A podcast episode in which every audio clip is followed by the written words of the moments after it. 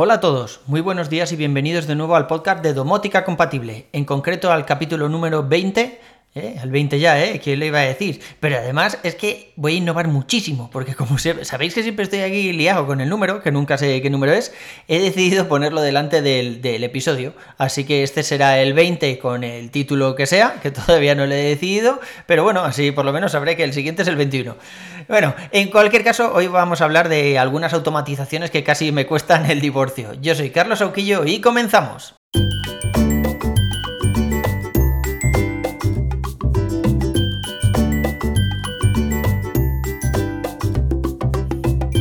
Durante estos años la frase que más le he escuchado a mi mujer es la casa no es un juguete. Para echarme la bronca, pues, pues eso, alguna movida que estaba haciendo yo con, la domótica, alguna prueba, alguna historia y tal, que no ha salido todo lo bien que, que debería. No os imagináis las broncas que he tenido en casa durante todos estos años, por eso, por culpa de alguna automatización. Y el problema es que no siempre eran los dispositivos, o sea, muchas veces era pues que mi idea en mi cabeza funcionaba mucho mejor que la vida real o que la automatización fallaba por cualquier motivo o algo así. El caso es que al final no, no salía bien, ¿no? Como dicen en los vídeos de YouTube, lo de sale mal. Bueno, el caso es que, que nosotros, que somos pues eso, muy fans de la tecnología, estamos escuchando este podcast precisamente por eso, pues tenemos un apetito de tecnología eh, más allá que, mucha gente que nos rodea, ¿no? Sobre todo, pues eso, teniendo en cuenta que en nuestra casa puede vivir más gente, que se puede dedicar a la tecnología o no, que le puede apasionar o no, como a nosotros, y a toda esta gente, pues claro, tenemos que tenerla en cuenta. Entonces hay algunas automatizaciones que, aunque hagan las cosas mm, a priori más fáciles, pues no siempre es así, ¿no? Ya os digo que a mí hay algunas que casi me han costado el divorcio. La verdad es que ha sido un largo camino llegar hasta el punto en el que estamos ahora con la domótica, porque en los últimos años, joder, ha evolucionado un, montón. Es verdad que las primeras versiones de iOS que soportaban Apple HomeKit y demás, pues estaban muy verdes. La aplicación fallaba, las conexiones fallaban, no había casi dispositivos y los que habían costaban un pastizal. Ahora, claro, ahora lo vemos todo desde este punto y decimos, joder, pues sí, hay que hacer automatizaciones, hay que pelear un poquillo, hay que leer, pero vamos, no tenéis ni idea lo que era esto al principio. El primer bridge de Akara, por ejemplo, que me compré yo, que fue el M1, el primero este que tenía así el altavocillo para adentro, ¿vale? Que era firmado por Akara. Pues ni siquiera era compatible con HomeKit. Y cuando yo me lo compré, la verdad es que no tenía ni idea. Eh, lo descubrí al poco. Sí que es verdad que enseguida sacaron un firmware que ya era disponible, o sea, que ya era compatible con Apple HomeKit y fue todo mucho más sencillo. Pero ya os digo, la primera versión que tuve eh, ni siquiera eh, podías hacer todas estas automatizaciones en casa, las tenías que hacer desde la misma aplicación de, de Acara. Eh, bueno, y cuando sacaron el firmware nuevo, pues ya os podéis imaginar el drama. Algunas automatizaciones se perdían, algunos dispositivos no eran compatibles, problemas en el emparejamiento, de todo. Los inicios de la aplicación casa tampoco tenían nada que ver con la aplicación que veis ahora. La integración con atajos, que ahora nos permite introducir condiciones y automatizaciones complejas, no llegó hasta iOS 13, creo que, creo que, fue. Hace un par de años, en el momento de grabar este podcast. Así que la funcionalidad estaba muy limitada antes de esto. Por ejemplo, eh, si teníamos un botón para encender una bombilla, eh, pues eso, el botón tú le dabas clic y encendía la bombilla, pero ya no había forma de apagarla. Para apagarla tenías que ir a la aplicación casa o decírselo a tu, a tu asistente virtual para que la apagara. O sea, porque ese botón, la funcionalidad era encenderla. Como no podías establecer una condición de en el caso de que ya esté encendida, la apagas, que es lo que hacemos ahora, pues nada, no, no había forma. Entonces, algunos empezamos a utilizar la aplicación de Home Plus, esta que hemos hablado alguna vez, que permitía, pues eso, este tipo de condiciones un poco más complejas, pero podíamos crear automatizaciones más condicionadas y unir dispositivos entre sí. Por ejemplo, si el sensor de temperatura de Akara, el que era compatible con HomeKit, no el Xiaomi de antes, bajaba de X grados la temperatura, pues que podíamos hacer que encendiera la caldera, por ejemplo, si en la caldera teníamos un, enchufe, un enchufe eh, inteligente. Eh, pero sin embargo, desde la aplicación casa esto no se podía hacer, porque la aplicación casa mostraba la temperatura que le devolvía el termómetro pero sin interpretarla, o sea, como si solo fuera un monitor, ¿no? Si el, termómetro le decía 23, pues aplicación casa mostraba 23, pero sin saber que en realidad era un 23. Así que no le podías decir, cuando baje de 22 enciendes, no, eso no, no se podía hacer. Ya os digo que, que estaba todo un poco verde. Pero bueno, ya, ya veis que llegar al momento en el que estamos ahora no ha sido fácil, no solo para nosotros, sino pues todas las pruebas y todos los, el camino este que se ha ido comiendo la gente que, que, nos rodea, ¿no? Que vive con nosotros. Ahora os voy a contar, pues eso, algunos fallos que he tenido yo en automatizaciones, como por ejemplo eh, el de la canción de los enanitos, los siete enanitos de Blancanieves. Como ya sabéis, yo tengo cuatro hijos como cuatro soles, no siempre es fácil coordinarlos para tareas cotidianas como levantarse, acostarse, salir de casa, sentarnos a la mesa a comer, etc. Así que hace unos meses creé una automatización para que cuando llegue el momento de ponerse las chaquetas por la mañana para ir al cole, que es ponerse las chaquetas, coger la mochila y coger las mascarillas, por ejemplo, eh, esta condición es, bueno, pues entre semana a las 8 y 45 y solo cuando hay alguien en casa, porque claro, si no estamos en casa, pues no tiene ningún sentido, ¿no? Pues se apagan las luces de las zonas comunes, cocina, salón, etcétera y las de sus habitaciones hacen un blink, es decir, se apagan y se encienden rápido, ¿no? Y además por el HomePod suena la canción de los enanitos de Blancanieves cuando se iban a la mina, la de Aibo, Aibo, la la la la la la, mola, ¿verdad?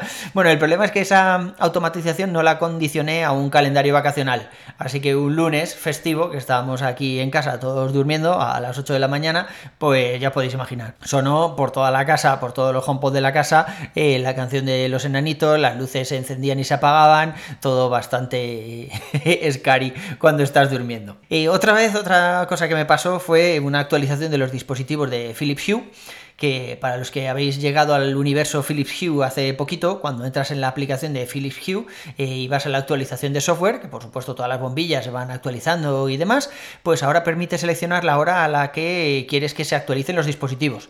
En este momento yo le tengo puesto, creo que son las 9 y media de la mañana, que a esa hora no, no hay nadie en casa, ¿no? Hemos salido todos al cole, etcétera. ¿Qué pasa? Que hace unas versiones esto no existía, de manera que tú le decías que se actualizaba automáticamente y cuando eh, alguna bombilla tenía alguna nueva versión o el hub tenía alguna nueva versión, pues se actualizaba y, a la marcha, ¿no? Pues ya podéis imaginar lo que me pasó. Un día estaba yo de viaje, antes del COVID yo viajaba mogollón, la verdad, y algunas bombillas se actualizaron durante la noche, se encendieron al 100% de potencia y luego se quedaron tintineando en modo vela, o eso por lo menos decía mi mujer cuando me llamó para gritarme a las 4 de la mañana. Otro problema que hemos tenido con automatizaciones, que ya os lo he contado en los últimos episodios, fue el delay este, el retraso que tenían los interruptores de Acara. Ya, bueno, ya os he contado la historia en otros podcasts y en el blog también la tenéis, no, no vamos a, ahondar más en ello. Pero el caso es que ahora se ha actualizado y tampoco sé muy bien cómo, cómo lo he conseguido solucionar. Eh, tengo el Bridge M2, ya sabéis que me lo compré por el cable de red sobre todo y además por ser más modernito. Es posible que mi M1 estuviera ya pidiendo el cambio, que llevaba muchos años aquí funcionando. Eh, también es verdad que el M1 lo tenía conectado a los servidores de China y el M2 ahora lo he conectado a los servidores europeos y bueno, yo creo que, todo ha influido un poco, ¿no? El caso es que el retraso se ha disminuido muchísimo, ahora le das el interruptor y en el mismo segundo tienes la bombilla encendida, no es instantáneo pero casi, pero ya os digo, o sea, el problema que tuve aquí es que los interruptores, eh, los mismos interruptores que tengo ahora, pero configurados para conectarse al M1 eh, y a los servidores de chino, tardaban muchísimo en encenderse, o sea, tú apretabas el interruptor y podían pasar 5 o 6 segundos o en ocasiones más hasta que se encendía la luz, una vez conté 10 segundos desde que apretabas el interruptor hasta que se encendiera la luz, ¿no? Imaginaos el caos. Sobre todo cuando alguien iba a entrar a una habitación, pues lo normal es que eh, el interruptor mientras entras a la habitación, o sea, vas andando, no te paras ahí en la puerta para apretarlo y cuando está encendida la luz entras, ¿no? Pues eso, o sea, tú apretabas el interruptor, entrabas y, que te dabas cuenta estabas en mitad de la habitación y estaba oscuras. Así que salías, volvías a apretar el interruptor, a veces llegaba el primer comando junto con el segundo, entonces la luz se encendía y en ese mismo instante se apagaba, o sea, todo, todo un, carajal. También eh, otra vez que me fallaron las automatizaciones, eh, a esta le llamo 480 euros en calefacción, es uno de mis fails favoritos. El caso es que unas vacaciones de Semana Santa nos fuimos a visitar a mis padres a Valencia y una vez allí quedamos con unos amigos para pasar el día y bueno, pues lo típico, ¿no? Que estás comentando todas las automatizaciones que tienes en casa, empezaba ahora el tema de la domótica, yo estaba bastante activo, pues nada, al final para chuliquear saqué mi aplicación casa y les enseñé pues todas las cosas que tenía, no eran demasiadas, pero bueno, ya tenía algunas cosas como la caldera con un enchufe domótico. Entonces lo que hice fue encender la caldera desde la aplicación casa y a los pocos segundos vimos cómo empezaba a subir la temperatura del comedor, ¿no? Como que la caldera se había, había encendido.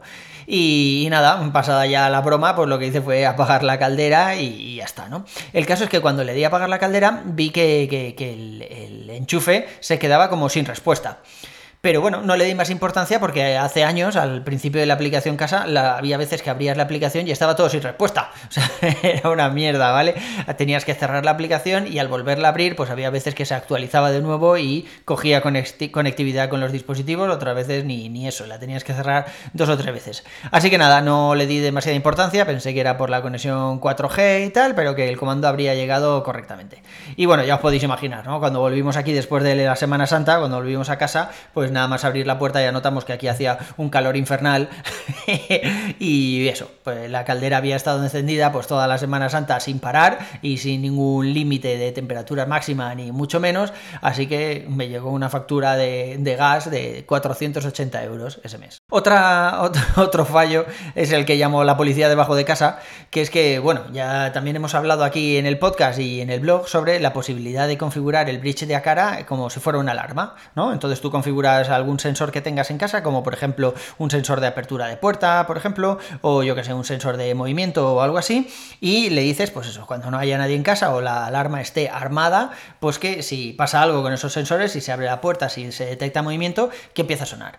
Y además esa configuración del sonido también la editas tú. Entonces yo, pues al principio me puse unas sirenas de policía. Yo pensé que con eso un caco, si oye la policía cerca, pues eh, se iría, ¿no? y no me desvalijaría la casa. Bueno, total, que preparé la automatización y me fui a casa. O sea, me fui a trabajar, perdón, salí de casa y mi mujer no estaba en casa, así que no, no podía pasar nada. Total, que al final lo que pasó es que uno de mis hijos que, que, lleva llaves en casa tuvo que venir antes porque no sé qué profesor había faltado en el colegio o no sé qué, y además mi mujer se quedó sin batería en el móvil. Total, que cuando entraron los dos en casa empezó a sonar la sirena de la policía pero como el bridge de Acara este no tiene un sonido demasiado fuerte, pues ellos pensaban que estaba la policía por la calle. Y me dijo mi mujer, pues eso, que estuvieron toda la mañana asomados a la ventana a ver qué pasaba, por qué sonaba tanta policía, no veían nada y tal, y claro, se lió también un poco de carajal. Pero ya os digo que no siempre es fallo de las automatizaciones. Hay veces que, en mi cabeza la idea es mucho mejor que luego su implementación. El caso del sensor de movimiento en el cuarto de baño ya os lo he contado alguna vez. O sea, tengo los cuatro hijos que es muy común que se dejen la luz encendida en el cuarto de baño.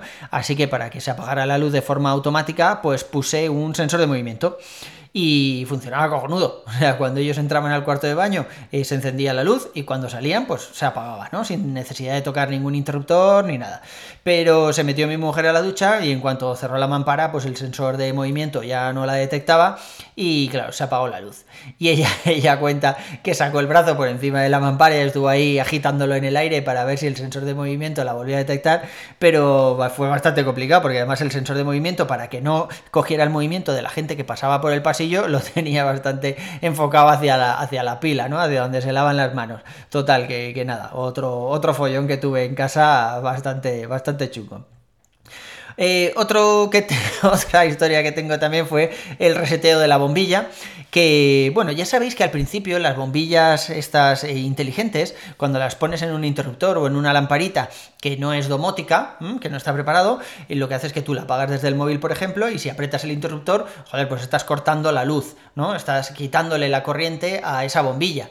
De manera que, bueno, pues si, si, está apagada y aprietas el interruptor, no se va a encender, sino que va a seguir apagada porque encima ahora le estás cortando la luz. Pero si vuelves a apretar el interruptor, pues eh, no se enciende, porque, mm, vale, recupera la corriente, pero su estado era apagado. Así que nada, no, no, no, no hay forma de encenderla a menos que sea eh, con el móvil.